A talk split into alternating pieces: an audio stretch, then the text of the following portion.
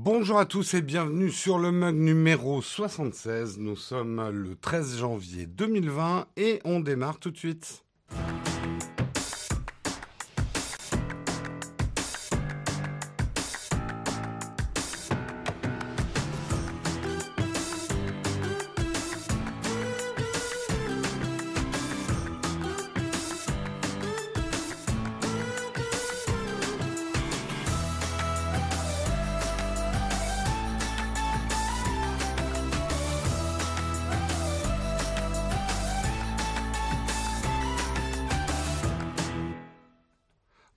À tous, j'espère que vous allez bien, que vous avez passé un bon week-end. On se retrouve donc sur la chaîne secondaire Nowtech Live pour notre petit mug du matin pour bien démarrer la semaine. Donc bah, je vous propose sans plus attendre qu'on attaque par les news, qu'on attaque par le Kawa.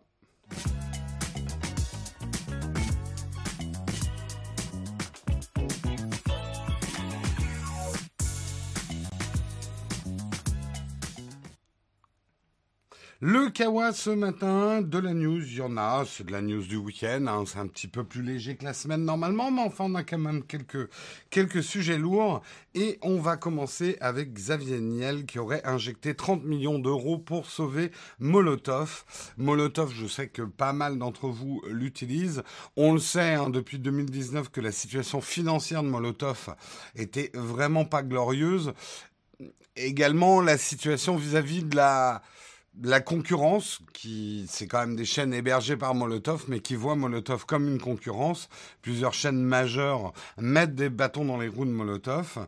On apprenait effectivement que euh, euh, Molotov était largement déficitaire et qu'il fallait absolument un investisseur. Et ben cet investisseur, ça va être Xavier Niel, qui a pris 30, euh, qui a pris non pas, qui a investi non pas 15 millions d'euros, mais 30 millions d'euros. donc au passage c'est 40% du capital de Molotov euh, qui passe dans le giron de Xavier Niel. Donc, c'est une injection d'argent bienvenue pour permettre effectivement à Molotov de tenir. Les deux prochaines années hein, vont être vraiment euh, euh, déterminantes pour l'avenir de, de, Molotov. Ils annoncent d'ailleurs qu'ils veulent euh, passer le cap des 200 000 abonnés pour la fin de... Ah non, ils ont passé le cap des 200 000 abonnés pour fin 2019. Donc il faut repartir de l'avant pour Molotov. Le plus difficile, ça va être effectivement la sortie euh, de Salto, le service commun de TF1, France Télévisions et de M6, euh, pour effectivement être plus rentable ou aussi rentable que Salto. C'est vrai que bon, moi je trouve que c'est dommage. Molotov était une vraie opportunité pour les chaînes de télé traditionnelles. Après, je ne sais pas exactement comment étaient répartis les flux financiers. Je pense que c'est surtout ça qui doit déplaire à des chaînes historiques. C'est le jeu de la concurrence. Euh, j'ai un peu peur que Salto soit très limité, mais bon, on verra bien. Hein. Euh, Salto ne proposera pas les chaînes en live, effectivement, ce ne sera pas un concurrent. Oui, mais à partir du moment où tu es une chaîne comme TF1, euh, France Télévisions, M6, et que tu te réserves des exclusivités pour Salto, euh, c'est un gros, euh, c'est une balle dans la tête de Molotov. c'est comme ça que ça va se jouer. Cocktail détonnant ou pétard mouillé. On verra bien. On verra bien. Il y a beaucoup de sous hein, quand même derrière Salto, beaucoup d'argent investi. C'est pas un gage de succès, hein, l'argent investi. Hein, on a déjà vu comme ça des paix retentissants. Hein, je suis très dans le paix en ce moment, si vous avez regardé ma dernière vidéo.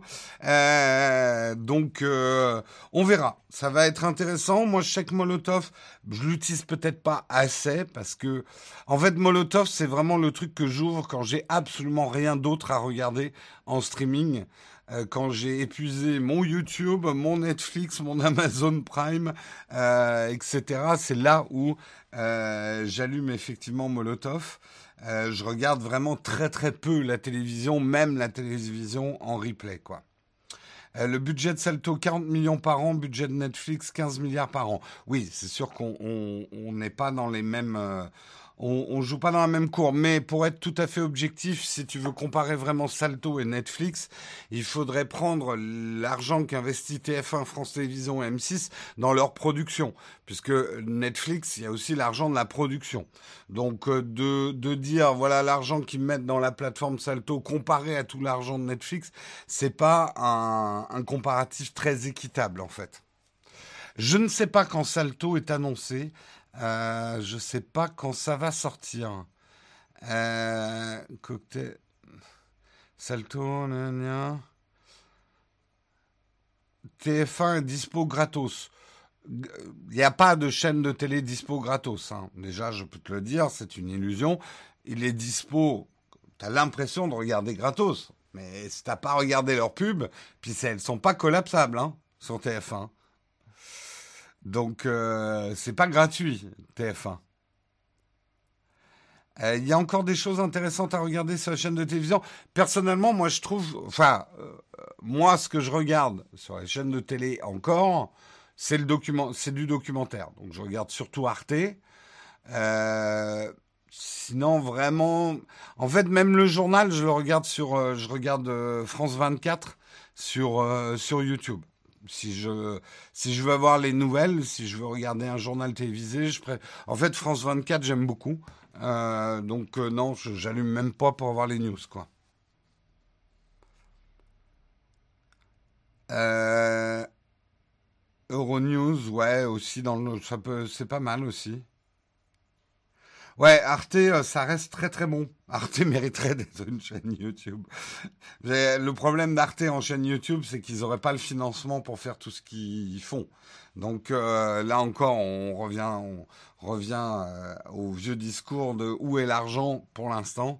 Il est quand même beaucoup sur la télé hertzienne et effectivement, il faut quand même rappeler, même si effectivement il y a un boom de la consultation de vidéos sur le web, on est encore très très loin des chiffres de la télévision. La télévision reste quand même un très, un très grand pôle rassembleur multigénération.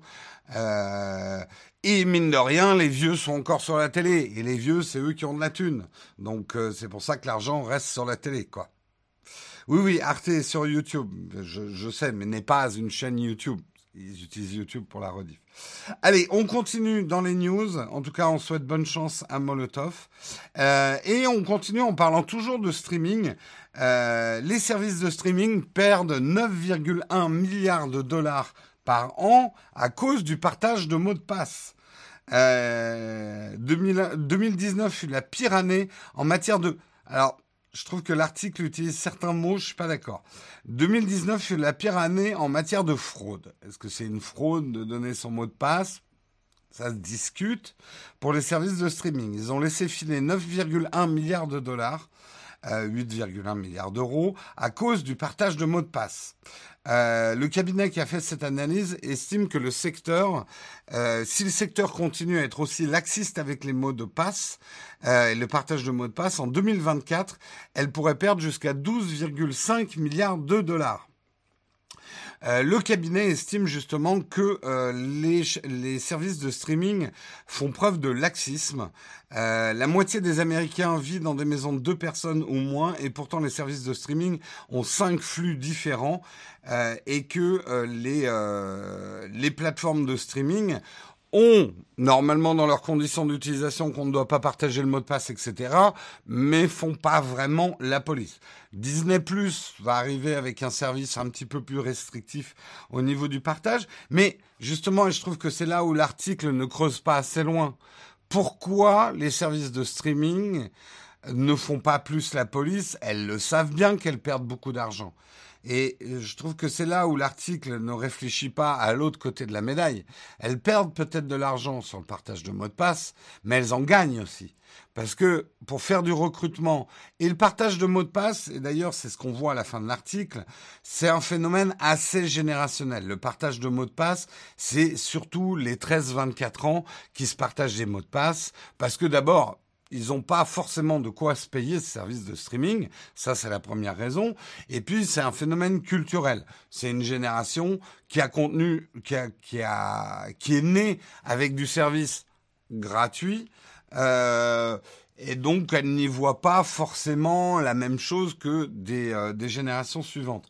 Mais justement, ces personnes-là, est-ce qu'elles s'abonneraient à des Netflix? Est-ce qu'elles s'abonneraient à des Amazon Prime si elles ne partageaient pas le mot de passe? Non, elles n'auraient pas le budget pour.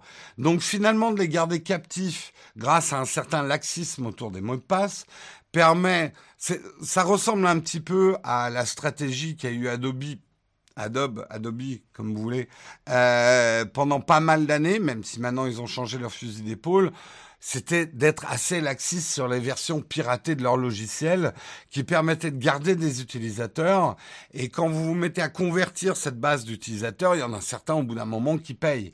Et un étudiant euh, ou un jeune qui partage son mot de passe avec des potes, le jour où il va se retrouver en couple, etc., il va peut-être prendre son propre Netflix. Mm. Donc, euh, bah, euh, vous, vous voyez pas le problème, je le vois dans la chatroom, mais je vois pas le problème, je paye, donc j'ai le droit de donner mon mot de passe à qui je veux. Oui, mais enfin, c'est pas exactement dans l'intérêt des services de streaming euh, que, en dehors du cadre de la famille, vous partagez votre mot de passe. C'est ça, j'ai oublié de, de, de préciser les choses. C'est le partage de mots de passe en dehors du cadre de la famille. On en a déjà parlé. Moi, je trouve c'est un terrain glissant que de vouloir verrouiller ça parce que qu'est-ce qu'une famille de nos jours? C'est presque une vraie question sociologique qu'on pourrait se poser. Est-ce que une famille c'est un foyer? Mais on peut pas, pour moi, limiter une famille à un foyer. Aujourd'hui, les familles recomposées, les familles éclatées, mais même une bande de potes, c'est c'est pas une famille sociologiquement, mais c'est d'ailleurs c'est un regroupement euh, des, des, des colocs. Est-ce que c'est un foyer? Est-ce que c'est pas un foyer? Alors peut-être qu'un sociologue me dirait non, c'est pas un foyer, machin. Mais en tout cas, c'est des personnes habitant sous le même toit. Donc c'est c'est compliqué. Euh, je paye, mais je donne pas le mot de passe. Moi personnellement, si je donne pas mon mot de passe en dehors de mon cadre familial, c'est aussi pour des questions de confidentialité. J'ai pas forcément envie que d'autres personnes de mon entourage euh, aient accès à ce que je regarde. Hein. Euh, oui, euh, s'ils s'aperçoivent que je regarde tous les, films à l'eau de rose et les amourettes, c'est la honte pour moi. euh, oh là, en tout cas, ça vous fait parler dans la chatroom. Hein je paye Netflix, je partage mon mot de passe avec mes parents qui n'habitent pas sous mon toit. Ouais, alors c'est là où la notion en fait de foyer, de famille, elle est très très floue. Elle est très très floue.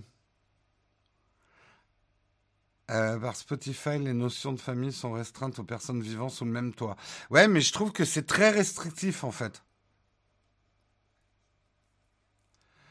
Euh, dans les conditions générales de vente YouTube Premium, famille, il est écrit qu'une vérification géographique pourra être faite régulièrement. Oui, dans toutes les conditions de vente de ces services de streaming, c'est pas autorisé le partage de mots de passe en dehors du cadre familial. Le truc, c'est que c'est pas autorisé, mais enfin, ils, ils font pas la police. Euh, ils, ils checkent pas. Vous avez pas. Je pense que personne ici n'a reçu un courrier disant Monsieur, euh, on s'est aperçu que votre mot de passe, vous le partagiez. Euh, Euh, que d'autres n'aient pas accès à ce que tu regardes. Tu veux dire comme une chaîne YouTube à qui tu dirais régulièrement ce que tu regardes C'est pas faux, c'est pas faux.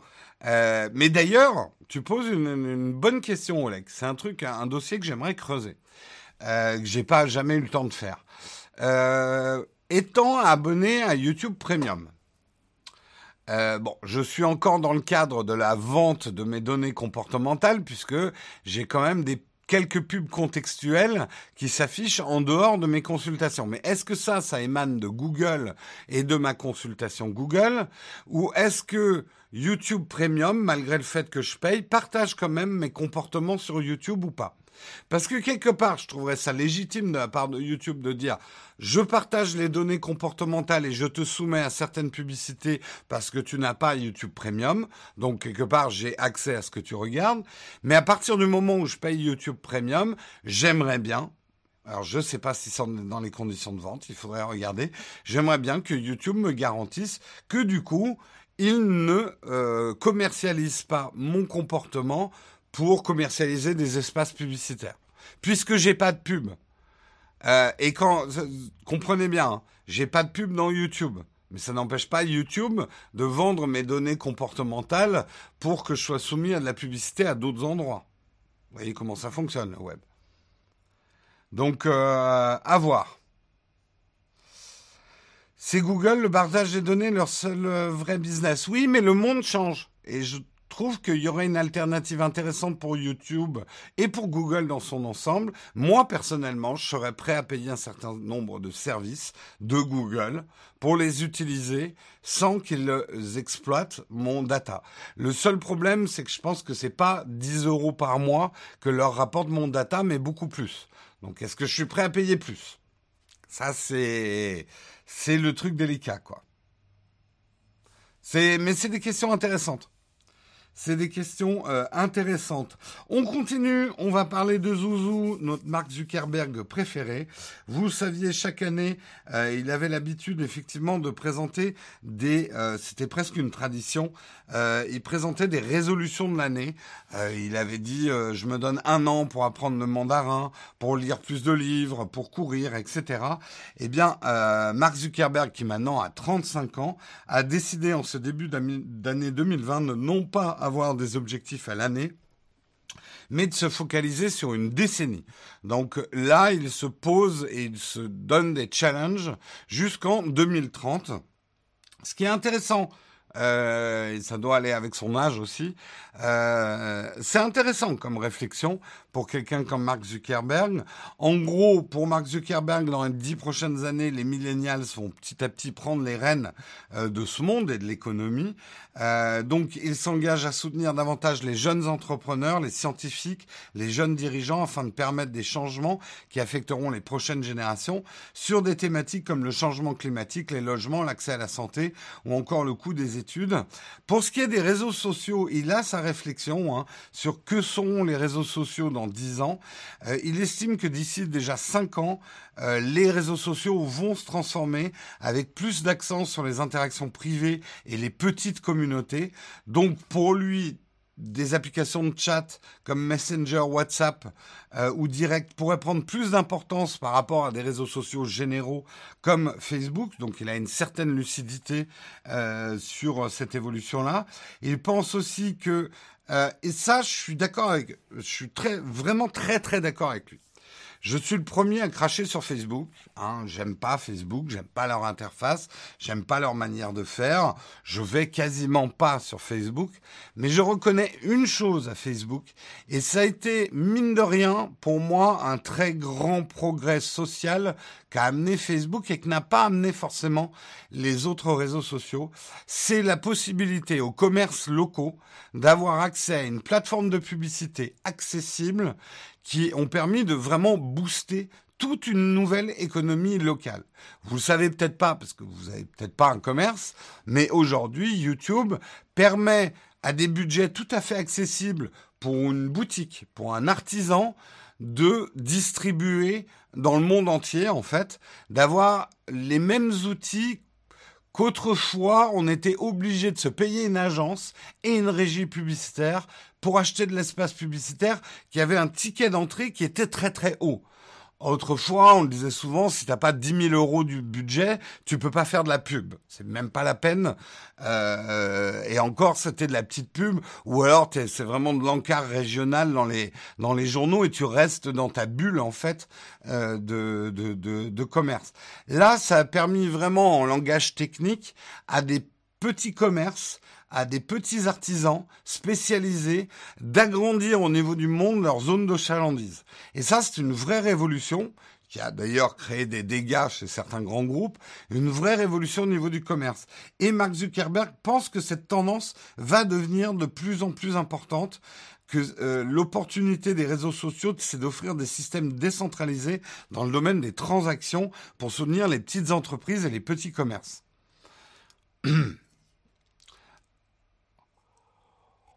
Mm. Moi, j'ai voulu faire une pub qui a été refusée, pas moyen de rentrer en contact avec eux. Ah, Intéressant, Yves. Moi, je sais que j'ai travaillé avec Facebook à une époque quand je travaillais dans le, dans, pour le, dans une, une, agence de pub qui travaillait pour le retail. Je trouvais que leur service était impeccable à l'époque. Justement, quand j'aurais posé une question, j'ai une réponse tout de suite et tout ça. Peut-être que ça s'est détérioré par rapport à mon époque. Donc euh, voilà, il précise également que pour lui, dans les dix ans à venir, euh, la réalité augmentée, euh, les lunettes de réalité augmentée, je ne parle pas de, de, de, virtuel, on sent que de toute façon avec Oculus, il veut être sur les deux, mais il pense que c'est la plus prochaine plateforme informatique, donc il y croit encore à fond. À voir, à voir, pourquoi pas. Moi, je pense qu'on est en train d'attendre les sweet, d'atteindre les sweet spots. Euh, pour la réalité euh, augmentée et que effectivement ça va commencer à s'implanter. Mais peut-être pas, on verra. Euh, il parle également de la régulation. Alors j'adore sa phrase parce qu'on pourrait vraiment l'analyser. Il dit Tant que nos gouvernements sont considérés comme légitimes, les règles établies par le biais d'un processus démocratique pourraient ajouter plus de légitimité et de confiance dans les règles définies par les seules entreprises. J'aime beaucoup son début de phrase tant que les gouvernements sont, considérés comme légitimes. Donc quand même, il ne peut pas s'empêcher de penser que les gouvernements seront peut-être pas légitimes tout le temps et qu'on va peut-être passer euh, dans le règne des grandes entreprises qui dominent le monde et que c'est vrai, hein, et beaucoup de gens ont théorisé là-dessus, les gouvernements ont, ont donné, partagé ou se sont fait piquer une grande partie de leur pouvoir. Pour moi, d'ailleurs, l'épiphénomène le plus marquant dans l'histoire de ça, c'est l'espace. Aujourd'hui, des sociétés privées ont en charge une partie du programme spatial. Euh, et c'est vrai que pour des gens de ma génération, c'est bizarre de voir ça, alors qu'avant, la course spatiale, guerre froide et tout, c'était des enjeux politiques, gouvernement contre gouvernement, de voir maintenant des fusées balancées par Amazon, euh, euh, balancées par euh, Elon Musk, etc. C'est, mais ça montre bien à quel point effectivement les gouvernements ont perdu une partie de leur pouvoir. Donc, euh, mais c'est assez cynique hein, de dire tant que nos gouvernements sont considérés comme légitimes. C'est, j'ai trouvé la phrase un petit peu cynique. Lui il dit quand même, il faut que nous, les grandes sociétés, on s'autorégule. Ouais, si c'est pour nous refaire du Cambridge Analytica, mais bon, en même temps, il faut donner du crédit. Euh, Mark Zuckerberg euh, traverse des années noires. Euh, c'est des années de réflexion aussi. Comment il va s'en sortir Ça va être intéressant. Est-ce qu'ils vont s'en sortir? Est-ce que on sait que maintenant des lois commencent à être promulguées à cause de ce qui s'est passé? On est passé de la période béate et niaise des réseaux sociaux. Oh, c'est génial, on va changer le monde. À oh putain, ce bordel qu'on a foutu. Euh, je pense qu'il y a des bonnes choses quand même par les réseaux sociaux. Faut qu'on revienne à un équilibre avec des contrôles. Euh, il y a je trouve qu'on est trop dans une période où c'est que des mauvaises choses en fait. Euh, on en oublie aussi euh, ce que ça a amené de bien. Euh, donc il va falloir qu'il y ait une régulation dans l'autre sens maintenant, je pense. C'est intéressant. Aérospatial, Ariane ont toujours été des groupes privés. Je je connais pas hein, les business models, mais euh, on, voit, c'était quand même des drapeaux de, de nations qu'on avait sur les fusées, quoi. Donc euh, voilà. Voilà, voilà. En tout cas, pour Mark Zuckerberg, eh bien, on rendez-vous dans 10 ans, mon gars, et puis on verra comment ça se passe. Parlons un petit peu de Brave. Et oui, le moteur de recherche Brave, le navigateur, pardon, pardon, pas le moteur de recherche. Le navigateur Brave vient de porter deux coups des stocks à Google. Il a décidé d'abandonner le moteur de recherche de Google pour faire appel à son rival, Quant, donc chapeau à Quant, en France et en Allemagne. Il a aussi, et c'est le deuxième coup des stocks, il a déposé une plainte officielle en Europe contre les pratiques de Google en matière de confidentialité des publicités. Donc, c'est bon en même temps, euh, on, va pas être surpris, mais effectivement, Euh, le navigateur Brave pense que la vie privée vaut la peine d'être protégée. Il y a une violation massive et systématique des données au cœur de l'industrie de la publicité comportementale, euh, a déclaré Johnny Ryan, directeur de la publicité des relations industrielles de Brave. Les publicités pourraient être utiles et pertinentes sans diffuser autant de données personnelles intimes. Euh, une perspective qui rejoint le plan de Brave pour monter des publicités qui sont ciblées dans le navigateur lui-même sans en diffuser les données aux éditeurs et aux annonceurs. C'est là où il faut recontextualiser pardon, euh, la news. Euh, Brave lance ses pubs.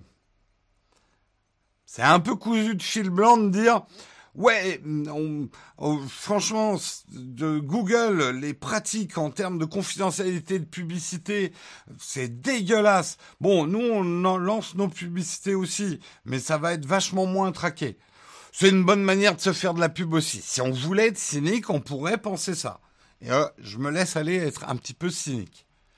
Euh, ça sent un peu le coup de com. Je suis assez d'accord avec toi pour une fois, Vincent. Généralement, on est en désaccord, euh, mais euh, ça sent un petit peu. Alors, c'est pas un mal, hein. C'est bien aussi hein, de faire des coups de pub et d'en profiter. Après, il faut peut-être pas tirer sur l'ambulance. À voir. D'accuser Google de violation de de la de la GDPR, GD, GRPD, ah oui, mais c'est peut-être l'appellation. Oui, d'accord. Euh, peut-être un peu facile. Surtout Google, bon, ok, c'est gros méchant, c'est facile. Google essaye de faire des efforts en ce moment. Google aussi est en phase d'introspection. Il y a des tentatives de transparence sur leur business. Ils savent qu'ils peuvent pas continuer comme ça. Bien évidemment, ils en ont bien profité et c'était indécent. Mais voilà.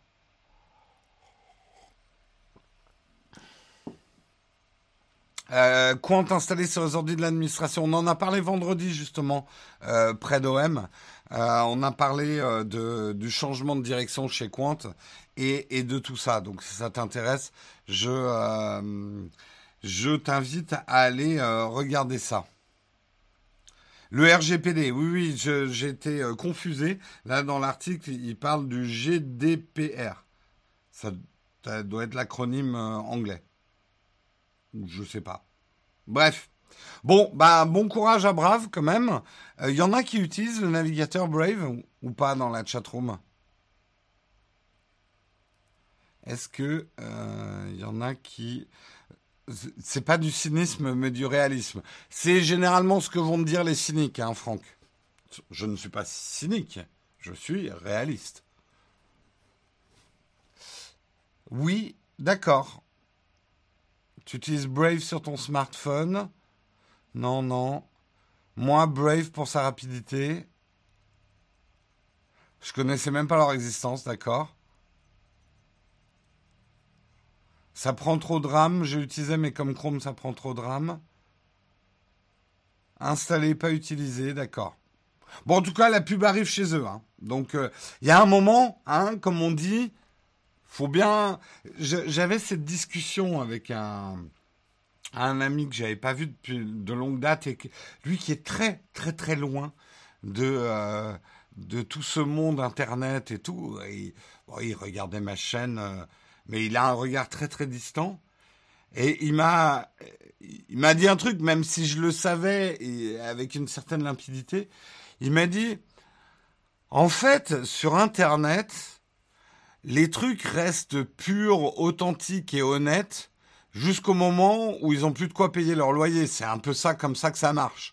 Et j'ai dit, bah oui, c'est un peu ça. En fait, si tu veux des gens qui font ça que par passion, euh, qui euh, font pas de pub, euh, faut prendre les chaînes YouTube, faut prendre les services web dans leur tout premiers mois ou leurs toutes premières années d'existence quand l'impératif de payer son loyer n'est pas encore sur la table. C'est le seul moment, ça, et là c'est c'est dur, mais c'est la vie. C'est le seul moment, à la limite, où une chaîne YouTube ou un service web peut être pur. Voilà. Donc il me dit ah bah en fait il suffit de faire ça quoi, c'est de suivre que les nouveaux et t'abandonnes ta chaîne YouTube dès, qu'elle met de la pub. Je dis bah ouais c'est une façon de faire.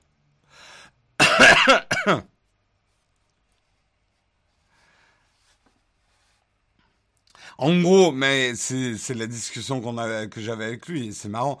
Euh, je parlais des chaînes YouTube, en gros, une chaîne YouTube peut tenir le discours. Moi, je fais pas de pub. Je, je mets même pas de pub devant mes vidéos. J'ai pas de sponsor. J'ai pas de truc. Tu peux le faire tant que t'es étudiant. Ou effectivement, quand tu as un job à côté, si on parle du, cas de, de, Pepe Garcia ou des moyens financiers à côté, mais c'est hyper dur. Euh, à partir du moment où ça devient ultra chronophage, tu es bien obligé de rentabiliser le temps que tu passes, quoi.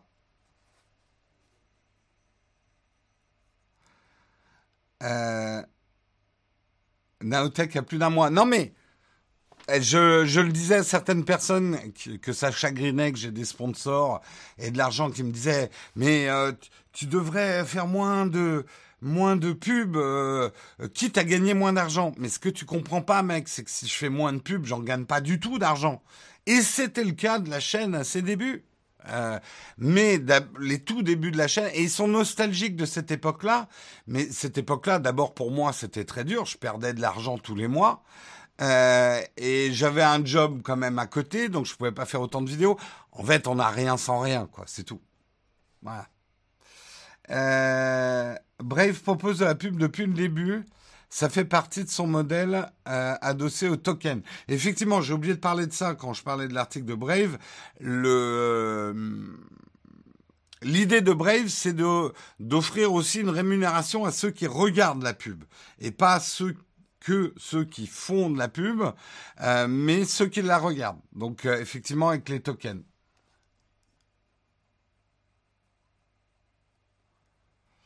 Je comprends pas le débat. Je préfère que le YouTuber brasse des milliards, mais produit. Mais tu vois, c'est un peu le problème en France. On passe du stade.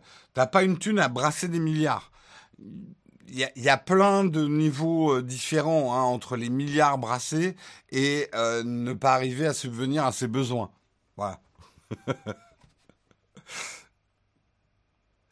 Allez, on continue parce que je suis en train de sortir du sujet, surtout que c'est un sujet qu'on va réaborder pendant la tartine. Euh,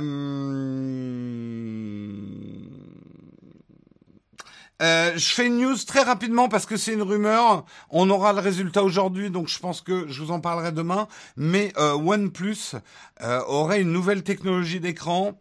je crois que la conférence est aujourd'hui.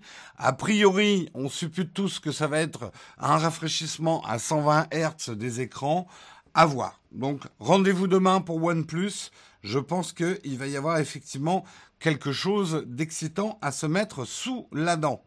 Et je termine par une étude assez intéressante, une étude qui révèle le boom des seniors dans l'industrie du jeu vidéo. Alors attention, il parle des seniors, euh, c'est pas la bonne appellation parce que il, il parle pas des boomers d'ailleurs.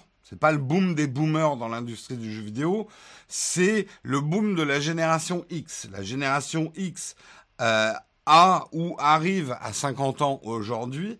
Euh, et justement, un sondage mené aux États-Unis par l'American Association Association of Retired People révèle que depuis 2016, 11 millions d'Américains de plus de 50 ans ont rejoint le rang des joueurs réguliers, ce qui fait 51 millions de plus de 50 ans euh, qui jouent.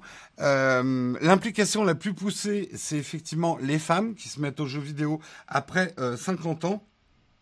C'est là où l'étude, je la trouve assez mal faite parce que moi, en étant presque cinquantenaire, euh, j'ai toujours été un joueur de jeux vidéo, j'ai toujours été un gamer. justement, les gens qui arrivent à 50 ans aujourd'hui, c'est la génération qui a connu même pas l'arrivée, parce que moi, euh, c'est pas l'arrivée des jeux vidéo, mais on va dire le rayonnement des jeux vidéo sur les foyers, c'est ma génération, euh, la génération Atari, etc.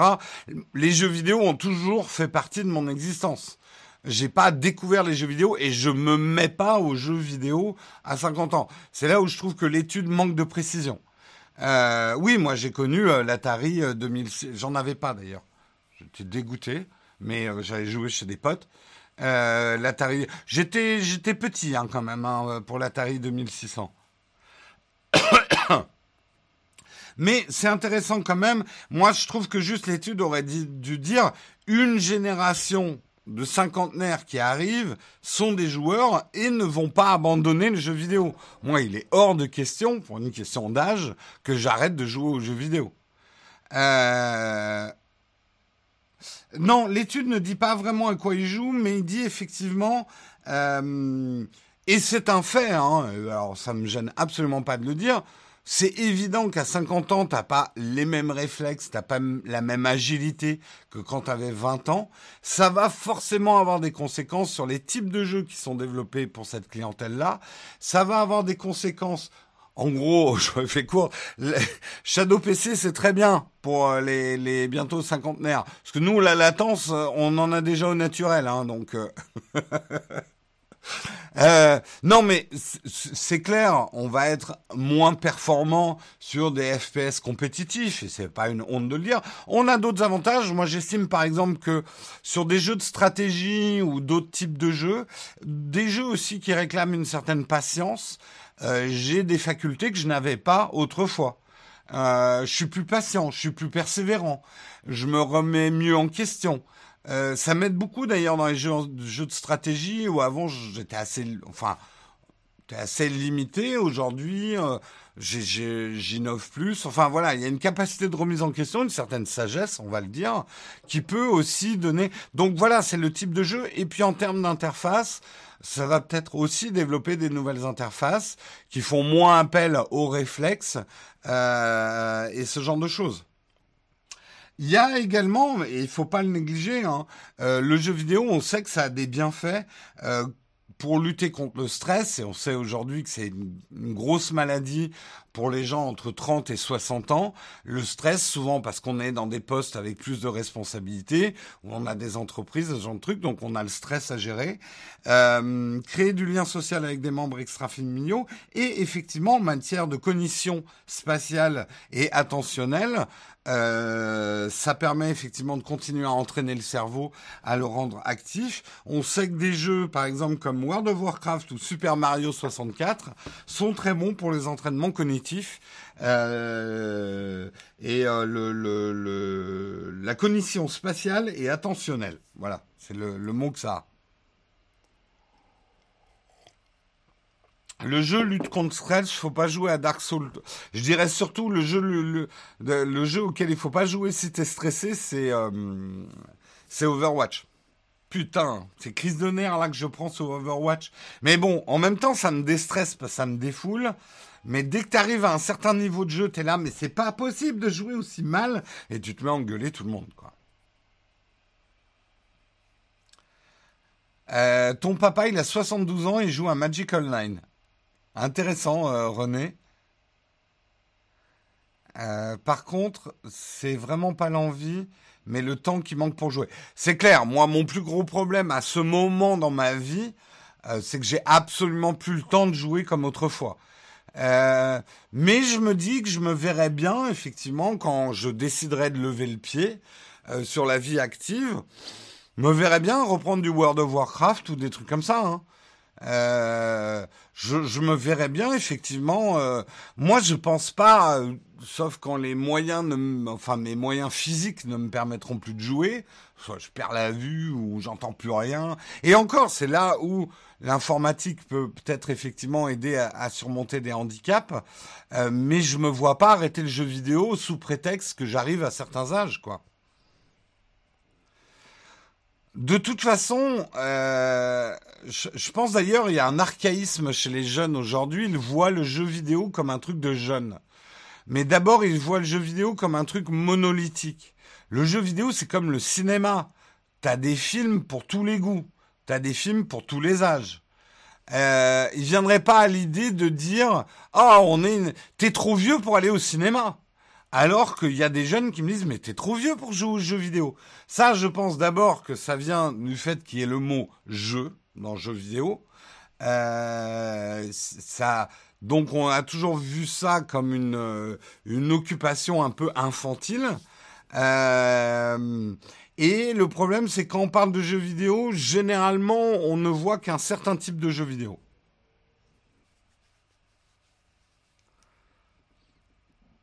Il y a aussi des ouvriers qui sont soumis au stress. Non, mais bien sûr, c'est pas ce que je voulais dire.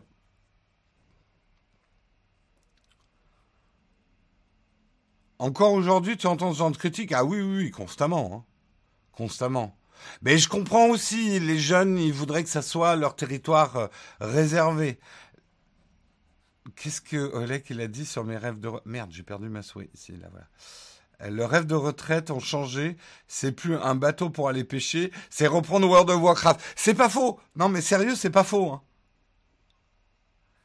Je me vois beaucoup plus reprendre World of Warcraft à la retraite que d'aller pêcher sur un lac. Hein. C'est clair.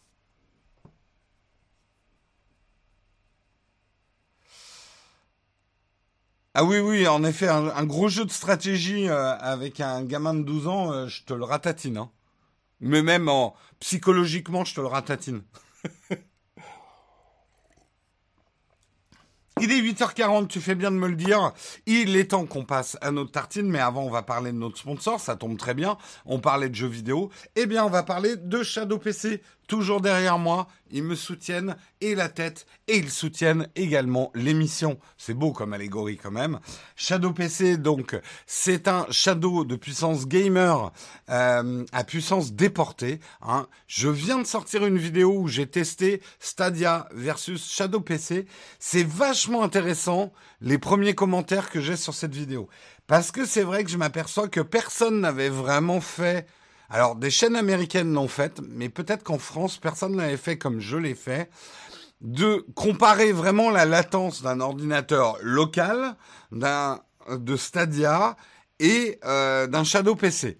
Et certains sont assez stupéfaits. J'ai même reçu euh, des messages privés de gens qui me disent T'es sûr que t'as pas triché? Parce que moi, j'étais persuadé qu'un PC local, ça avait quand même deux fois moins de latence qu'un PC à distance. Bah, en tout cas, chez moi, je ne veux pas dire chez vous, parce que ça dépend complètement de votre connexion, ça n'est pas le cas. Mon Shadow PC n'a pas deux fois plus de latence qu'un local. Moi-même, pour vous dire, j'ai été surpris des résultats. J'ai tourné deux, trois fois les séquences pour être sûr que j'avais pas, j'ai pas voulu mettre des chiffres dessus parce que après, c'est, euh, je suis pas un scientifique. J'ai pas fait ça dans des, dans une méthodologie scientifique mais les résultats sont assez intéressants. Euh, c'est vraiment, vraiment très intéressant. En tout cas, si vous voulez tester le Shadow PC chez vous, une opportunité fantastique, c'est que vous allez pouvoir en gagner un par semaine. Je vais d'ailleurs contacter le, gagnant de la semaine dernière, maintenant qu'on est lundi. J'ai pas eu le temps euh, vendredi. Euh, et pour jouer, c'est très simple. Il vous suffit de suivre le Twitter de Shadow underscore France et de composer un tweet en nous disant je voudrais un Shadow PC pour pouvoir jouer à telle ou telle application, euh, tel ou tel jeu, ou utiliser telle ou telle application. Très important, il faut que vous mettiez le hashtag Shadow PC et le hashtag le pour que je vous retrouve pour le tirage au sort. Donc bonne chance à tous, début de semaine, jouez et il y aura un Shadow PC à gagner en fin de semaine. Il est temps qu'on passe à la tartine et on va faire ça tout de suite. Thank you.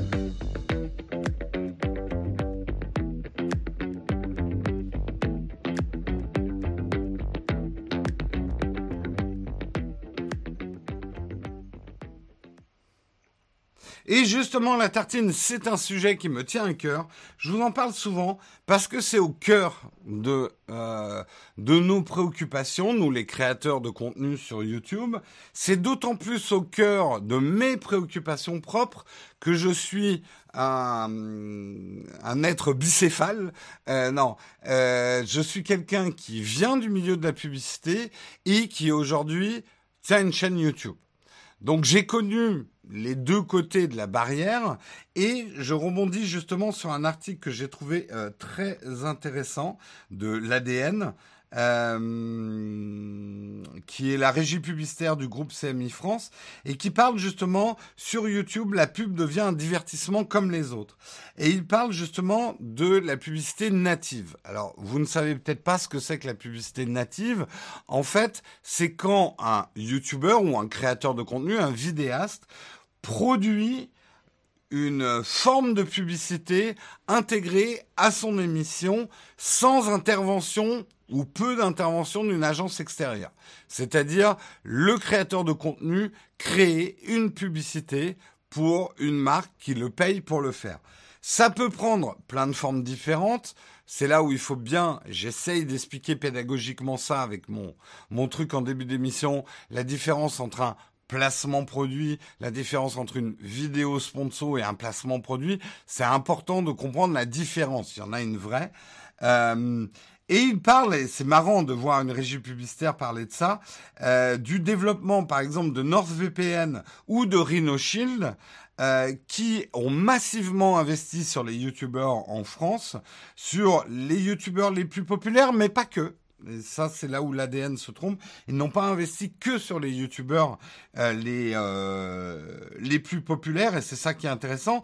Mais alors, je sais, hein, vous en avez marre de NordVPN, vous en avez marre de RhinoShield, mais ce qui est intéressant, c'est que ces deux marques ont consacré l'ensemble de leur budget publicitaire aux youtubeurs. Ils n'ont pas fait de télé, ils n'ont pas fait de presse, ils n'ont pas fait d'autres pubs bannières sur le web. Ils ont misé sur les youtubeurs et ça a plutôt bien marché.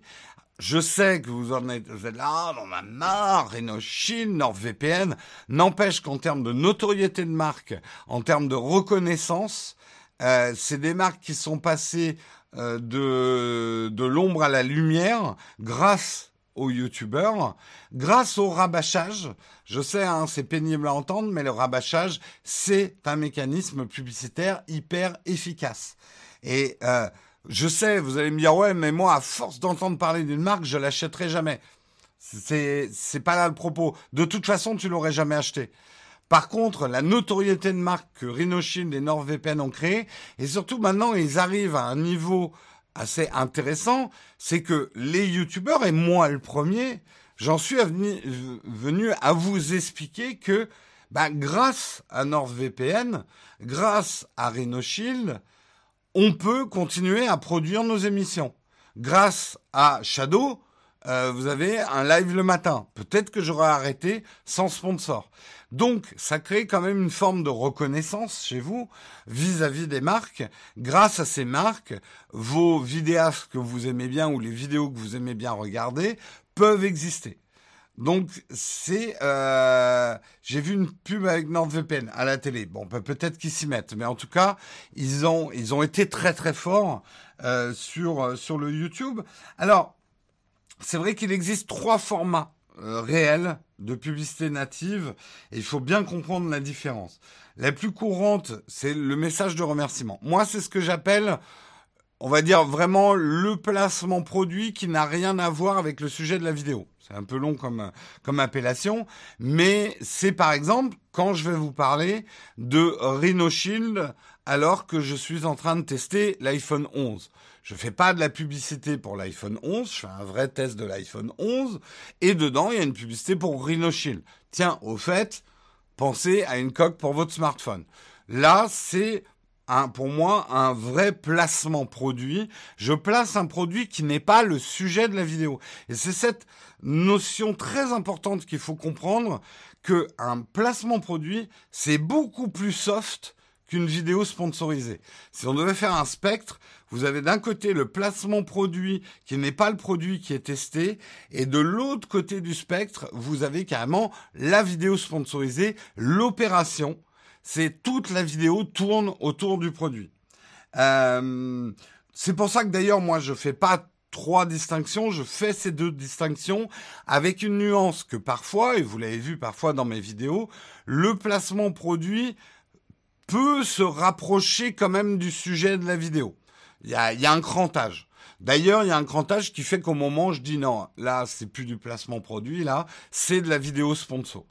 Euh, l'exemple type, c'est euh, quand j'avais fait euh, la vidéo et je vais en faire d'ailleurs une deuxième, je vous avertis sur les cartes Revolut.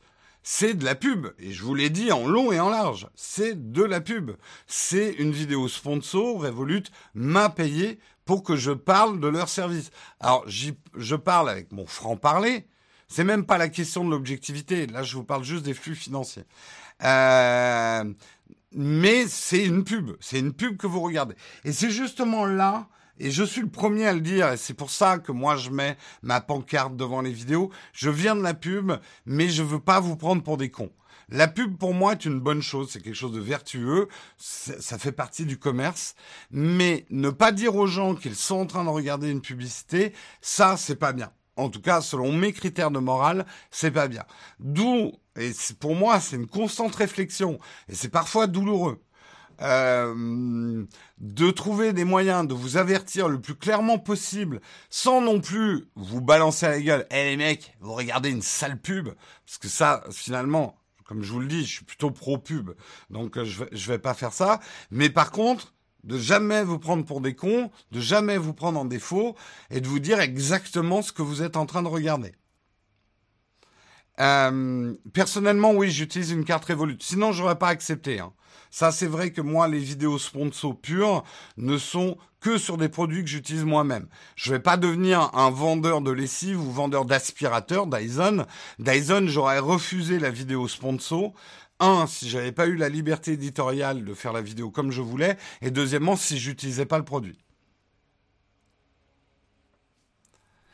Mais je trouve que c'est un débat intéressant à avoir avec vous. Alors, je sais que j'ai beaucoup tenu le crachoir, donc je vous ai pas vraiment laissé euh, débattre. Donc, je vais lire un peu vos commentaires dans la chat room. J'ai acheté une Rhino à force de voir de la pub sur toutes les chaînes. Et t'en es content ou pas, le bagnolard? Ça la vraie question. Est-ce qu'avec NordVPN, il n'y a pas un risque de centralisation au niveau des VPN Florian, c'est la concurrence. Moi, ce que je dis souvent à des gens qui disent ouais, mais on n'entend que NordVPN, pourquoi vous travaillez pas? Alors d'abord, nous, on travaille avec un autre VPN. Même si jamais jamais fait de la pub directe avec eux, vous trouvez un lien d'affiliation vers CyberGhost, parce que nous, c'est plutôt CyberGhost qu'on utilise. Euh, tout ça pour dire, euh, on serait, je pense que les YouTubers seraient ravis que d'autres fabricants de coques ou d'autres VPNistes investissent sur les YouTubers c'est pas, c'est quand même pas de la faute de NordVPN et de RhinoShield si les autres ne font pas de pub avec les youtubeurs. Donc quand tu dis il y a un risque qu'il euh, n'y ait que NordVPN, ben, c'est les risques de la concurrence. C'est bien joué de la part de NordVPN d'avoir investi un territoire de communication que les autres n'arrivent pas à investir ou ne mettent pas l'argent pour investir.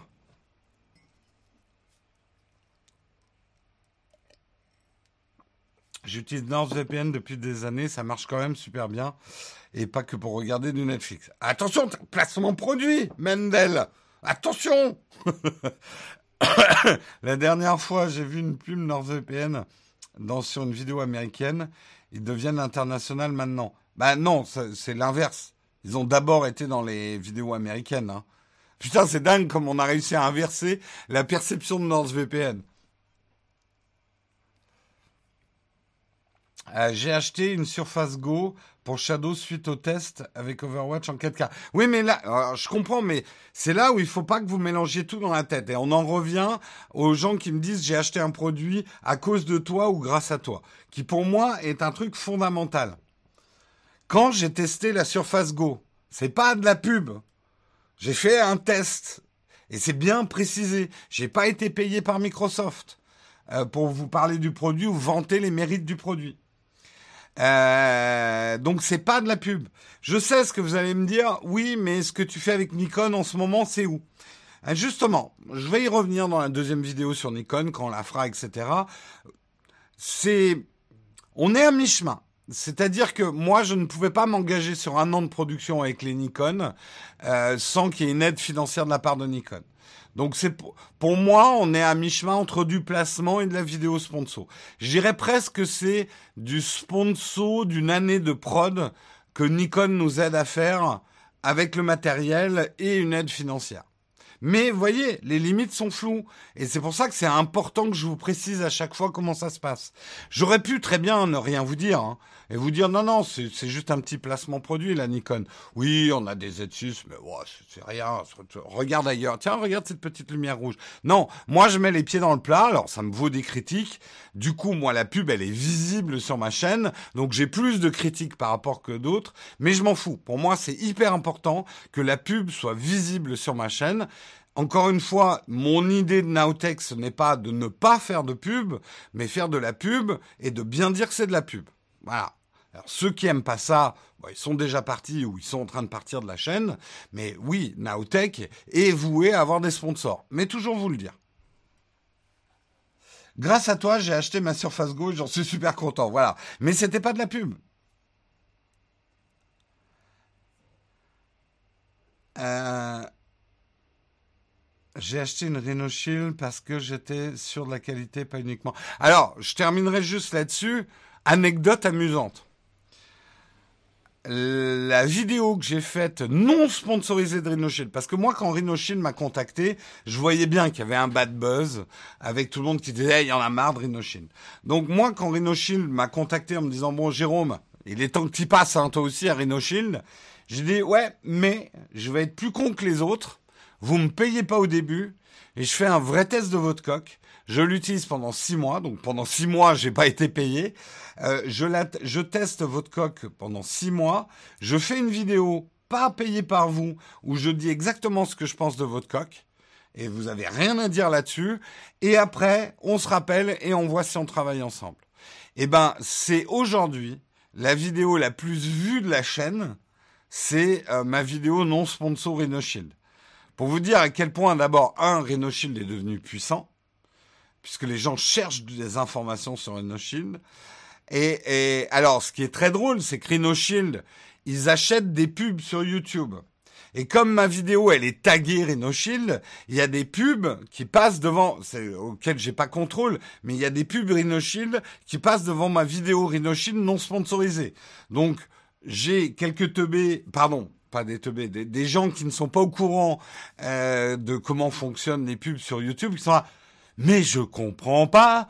Tu dis que ta vidéo, elle est pas sponsorisée par RhinoShield. Je viens de voir une pub RhinoShield. Mais qu'est-ce qui se passe? On nous ment, on nous spoilie. Révolution je, leur explique très calmement. Écoute, simplement, l'espace publicitaire devant les vidéos, c'est pas nous qui contrôlons. Hein. YouTube qui met. Et RhinoShield, ils achètent de l'espace publicitaire devant les vidéos qui parlent de RhinoShield. C'est, mais c'est intéressant. Hein.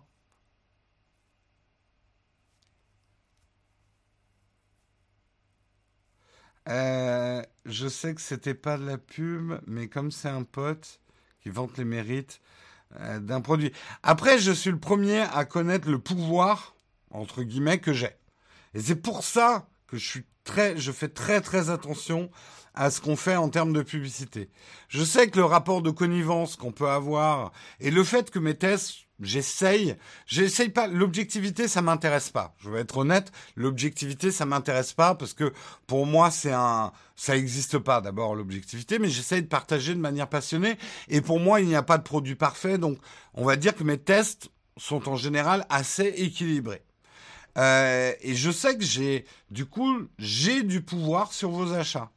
Donc c'est pour ça que je respecte énormément ce pouvoir en faisant très attention et en refusant tout un tas de... J'ai refusé beaucoup d'opérations. Hein. Je vais pas dire que j'ai plus refusé d'opérations que j'en ai accepté, mais ces derniers temps, j'ai refusé beaucoup de choses. Et par exemple, en ce moment, la grosse mode, vous l'avez vu sur le joueur du grenier, c'est effectivement des jeux freemium, hein, pour pas parler de... de vous, vous savez quel jeu c'est euh, il y a Red dedans et je crois qu'il y a qui qui font beaucoup de pubs sur YouTube. J'ai été contacté aussi.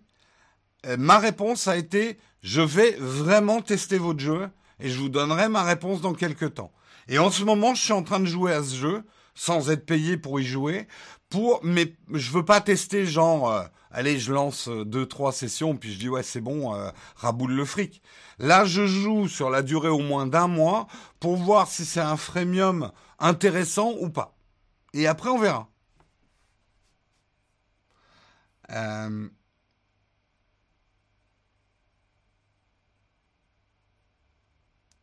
la rate, le foie, la hanche, quelle opération tu as refusé C'est la peau du cul que j'ai refusé.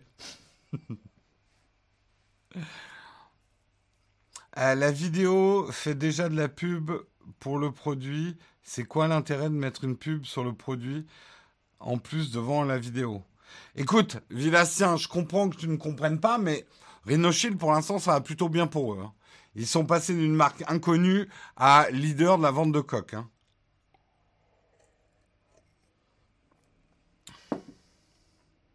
Mais c'est pas moi qui mets les pubs Rhinoshield devant. Et puis Rhinoshield, en fait, comment ça se passe quand vous achetez de la pub? Ils vont pas dire, bon, Monsieur YouTube, j'aimerais acheter un petit peu d'espace publicitaire avant la publicité de Nowtech, là. Je veux absolument cet espace-là. Non. En fait, ce qui se passe quand vous achetez de la pub sur euh, YouTube, vous achetez des mots-clés, vous achetez une fréquence. C'est-à-dire que euh, Pierre, toi, tu vas peut-être voir une pub Rhinoshield devant la, vidéo Rhinoshield, mais Paul, lui, va voir une autre pub.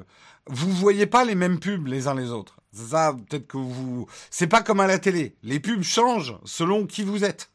Et c'est ça que vendent, juste, ce que vend justement YouTube. Ce que vend YouTube, c'est pas un simple espace publicitaire de vente des vidéos. Il vend un espace publicitaire qualifié. C'est-à-dire, selon la personne qui regarde, je vais mettre telle ou telle pub pour augmenter son efficacité.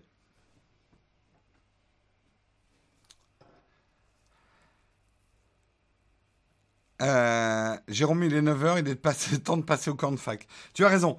J'aurais jamais dû prendre un sujet aussi passionnant pour moi, euh, parce que j'ai encore plein de choses à dire. Mais on reviendra dessus. Si ça vous intéresse, on reviendra dessus.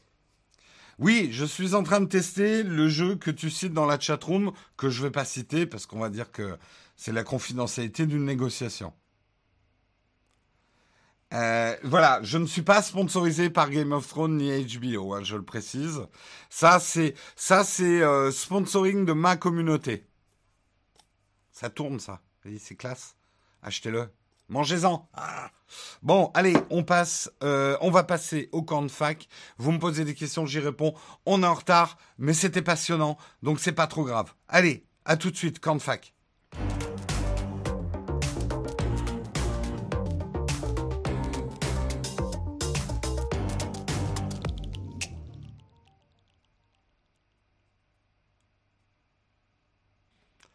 C'est le moment des camps de des camps de flac, des camps de fac. Il pleut pas aujourd'hui, donc c'est pas les camps de flac. Euh, il y a une question platinium dans mon flipboard. Ah, ah, ah, ah. Alors, il faut que j'aille dans le flipboard. Nous avons une question platinium qui sont les questions prioritaires de nos contributeurs platinium. Je vous informe d'ailleurs les platinium. Euh, alors, il y a un problème, Samuel, dans ta manière de transmettre les questions. Euh, le lien que tu m'as donné m'amène sur le site, donc ça ne me sert absolument à rien. Euh, alors, attends, je vais aller dans le Slack. Ça marche pas, là, ta manière de copier-coller les, les pubs. Alors, ça va être dans Platinum, j'imagine. le thread. Euh, c'est la question sur Catalina, c'est ça, euh, Samuel? Non, mais tu, à la limite, tu fais juste un, un copier-coller du texte, pas du. Ok. Alors, euh, on va trouver une, autre méthode hein, pour les pour les trucs euh, si ça marche pas. Euh, donc c'est Braise qui nous demande bonjour. Est-ce que Catalina est plus stable qu'auparavant? J'attends toujours de faire ma mise à jour sur mon Mac Pro et j'aimerais savoir si je peux me lancer. Très bonne question. Oui. Enfin, oui. Nous, oui. Euh, c'est devenu beaucoup plus stable. Euh, même mon OBS maintenant tourne sans que j'ai une ligne de commande à lancer avant. Du coup, on a migré les postes de travail là-haut sur Catalina et pour l'instant, on n'a pas rencontré de problème. Donc, je peux pas te garantir à 100% qu'il n'y ait pas de problème avec Catalina, mais nous, ça y on a fait la migration sur Catalina. Ah, il y a un bug sur Flipboard. D'accord. Samuel, on va trouver une nouvelle méthode. Euh, alors, le Shadow PC possible à partir des dom Non, hélas, non. Non, le problème c'est que oui, les dom sont territoire français, mais en termes d'internet, ça marche pas comme ça. Et qu'il faudrait des serveurs euh, locaux, euh, ou en tout cas des, serveurs vraiment à proximité pour que ça fonctionne bien. Donc officiellement, Shadow n'est pas dans les dom Adobe Premiere, c'était horrible avec. Alors, j'ai pas essayé Adobe Premiere. Je trouve qu'il y a beaucoup de filles dans la vidéo sur YouTube. J'aimerais me lancer en 2020 euh, qu'il n'y a pas beaucoup de filles. Euh, des conseils. Eh bien, euh, Caro, des conseils, bah, lance-toi, vraiment lance-toi. Alors, je sais pas dans quel domaine tu veux te lancer. Je trouve qu'il y a certains domaines. Euh, le, problème, c'est qu'on est un peu trop euh, rose, c'est pour les filles, bleu, c'est pour les garçons. Sur le YouTube français, certains domaines sont trop investis par les filles et d'autres trop par les garçons. Je prends l'exemple de la tech. Il nous manque aujourd'hui, même si on en a quelques-unes, mais il manque aujourd'hui une grosse chaîne de tech, euh, comme il y en a aux États-Unis, euh, euh, avec une ou des femmes qui sont qui sont aux commandes. Je pense que le, ça manque vraiment en France. Il y a plein d'autres sujets aussi où, où je pense qu'il y a vraiment. Après, j'ai l'impression qu'il y a des sujets, on va dire les sujets. J'ai horreur de dire ça, mais il y a des sujets, on va dire, traditionnels féminins, où là, peut-être, il y a une surreprésentation. Il manque une Hey Justine. Si on pouvait faire quelque chose de mieux que Hey Justine, ce serait bien aussi. Hein. Pardon, non, c'est pas mal ce qu'elle fait, Hey Justine. C'est juste qu'il y a un moment, je, je elle, est, elle est un petit peu trop. Je, j'aime bien, mais petite dose. Mais j'ai un peu le même problème avec euh, unboxing euh, thérapie. Hein. As-tu essayé avec SOS l'objectif anamorphique Sirius? Non, non, je l'ai pas testé. Tu utilises quoi comme hub pour iPad Pro? J'en ai parlé, XL euh, Créa. Le hub que j'utilise pour mon iPad Pro, j'en ai parlé dans la vidéo que j'avais faite pour les Black Friday qui s'appelle Idée de cadeau de Noël ou un truc comme ça. Je parle très exactement, il y a le lien d'ailleurs d'affiliation euh, du hub que j'utilise. Euh, oui, voilà, une iJustine, mais à la française, ça serait bien, quoi. Avec un peu de réserve, peut-être. Un bon appareil photo polyvalent, photo vidéo. Ta question, Loda, elle est beaucoup trop vaste. Euh, il faudrait savoir ce que tu veux faire exactement comme type de vidéo, euh, comme type de photo. Euh, c'est comme si tu me disais, il me faut quoi comme voiture? Puis ça dépend de ton budget aussi.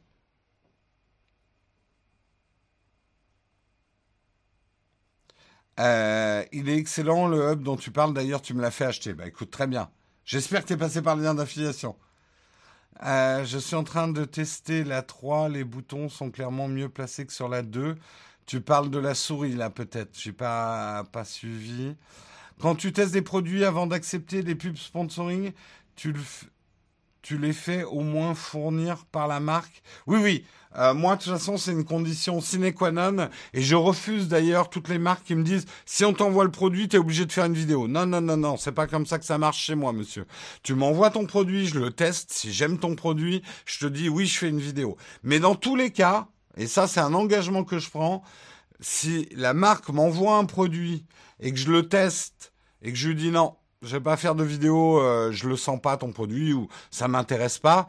Je le renvoie. Il m'est même arrivé de renvoyer à mes frais le produit, même si je préfère éviter. Euh, mais en tout cas, je leur dis, je vous renvoie le produit. Certains m'ont dit non, non. ne nous le renvoie pas, ça nous fait chier. Le, le prix de la poste coûte plus cher que le produit. Ça, je parle pour des, vous voyez, une, une coque, ça vaut pas bien cher en fait, en vrai. Euh, soyons clairs là-dessus.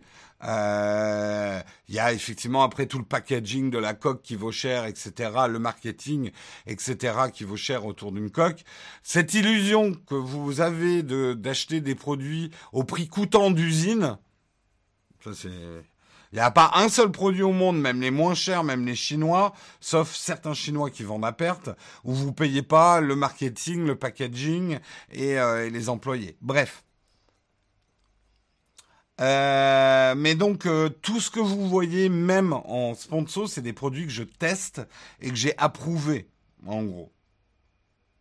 Euh, Revolut, je n'aurais pas accepté si je n'utilisais pas quotidiennement la carte Revolut, même si c'est une vidéo sponsor.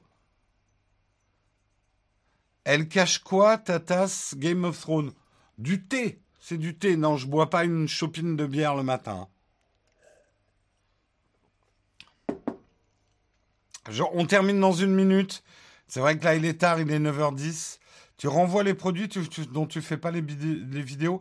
Mais en fait, euh, Jean-Philippe, en fait, il y a beaucoup de fantasmes, j'en parle tout le temps, de ces produits que reçoivent les youtubeurs. Il y a beaucoup, beaucoup de fantasmes. Vous fantasmez pas mal, certains d'entre vous, autour de ça. Et en fait, vous vous offusquez pas pour les bonnes choses. Ça me fait rire parce que nous, on se le dit entre youtubeurs, et il faut, que vous soyez conscient que ce que les youtubeurs tech disent de vous, je vais vous le révéler ce matin. En fait, ce qu'on se disait, c'est que sur certaines vidéos, on ferait mieux de demander un chèque et de renvoyer le produit. Vous êtes plus offusqué qu'on ait eu un produit qui revient moins cher à la marque qu'un chèque.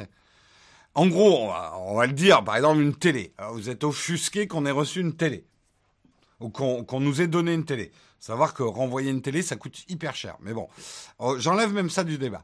Ben nous, on en est à dire, bah écoute, si ça les gêne autant qu'on ait une télé, prochaine fois, on renvoie la télé, mais on veut un chèque de la marque. Et ils seront moins offusqués qu'on ait gagné plus d'argent avec un chèque que d'avoir le produit.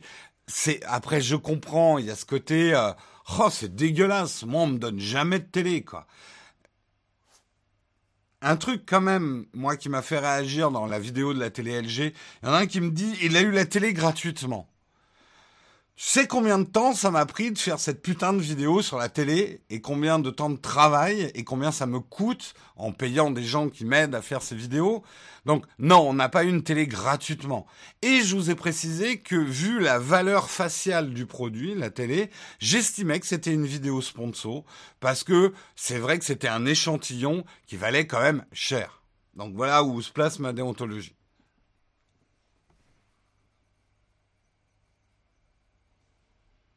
Allez, il est 9h10, il faut qu'on arrête. Oui, et puis ce qu'on a souvent envie de dire aux gens, si tu veux tant que les marques te donnent des produits, parce que c'est ça qui t'importe dans la vie, c'est d'avoir des cadeaux des marques. Moi, personnellement, je préfère avoir des chèques hein, des marques. Je vous le dis. Franchement, quand une marque me dit on me donne le produit ou on te paye, moi c'est ouais, tu me payes. Euh, ton produit, je te le rends. Je fais pas la collection des smartphones chez moi. Euh, je veux pas avoir trois télés chez moi. Je, je m'en tape. Euh, donc, et je veux pas perdre mon temps à aller vendre tes smartphones sur le bon coin pour essayer de faire un simili business. Donc moi personnellement, je préfère le chèque au produit. Euh, mais si vous voulez vraiment avoir des produits, faites des vidéos. Il y a de la place. Allez-y. Alors oui, on va pas vous donner des produits super au début. Faudra bosser avec des produits chinois. Mais petit à petit, voilà, on vous donnera des produits si c'est ça que vous voulez dans la vie. Allez, sur ce, je vous souhaite, euh, Samuel est en PLS, j'ai pété tous les tabous là, il est 9h12, c'est n'importe quoi. Je vous souhaite une excellente journée et je vous retrouve demain matin. Ciao tout le monde.